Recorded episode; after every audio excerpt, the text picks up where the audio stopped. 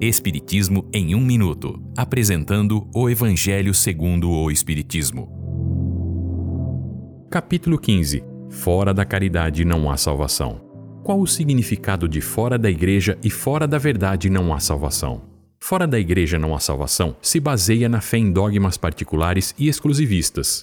Em vez de unir os homens, os divide. Cria desavenças entre aqueles que têm crenças diferentes, sejam parentes ou amigos, e ignora a grande lei da igualdade.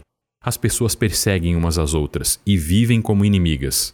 Este dogma é contrário aos ensinamentos de Jesus. Fora da verdade não há salvação também é exclusivista, porque não há uma única religião com a verdade absoluta. Ela só é partilhada aos espíritos de ordem muito elevada. A humanidade só conhece a verdade proporcional ao seu grau de evolução. O Espiritismo admite que qualquer pessoa pode ser salva, ou seja, evoluir moralmente, independente de sua crença, desde que siga a lei de Deus. O Espiritismo não diz, fora do Espiritismo não há salvação, e não afirma, fora da verdade não há salvação, pois dividiria os homens ao invés de uni-los, mantendo o desentendimento.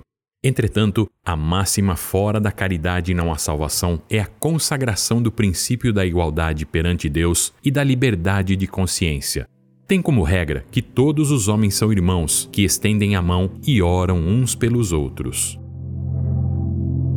Esta é uma livre interpretação. Livro consultado: O Evangelho segundo o Espiritismo, de Allan Kardec, edição 3, em francês. Visite nosso site www.vidaespiritismo.com.br.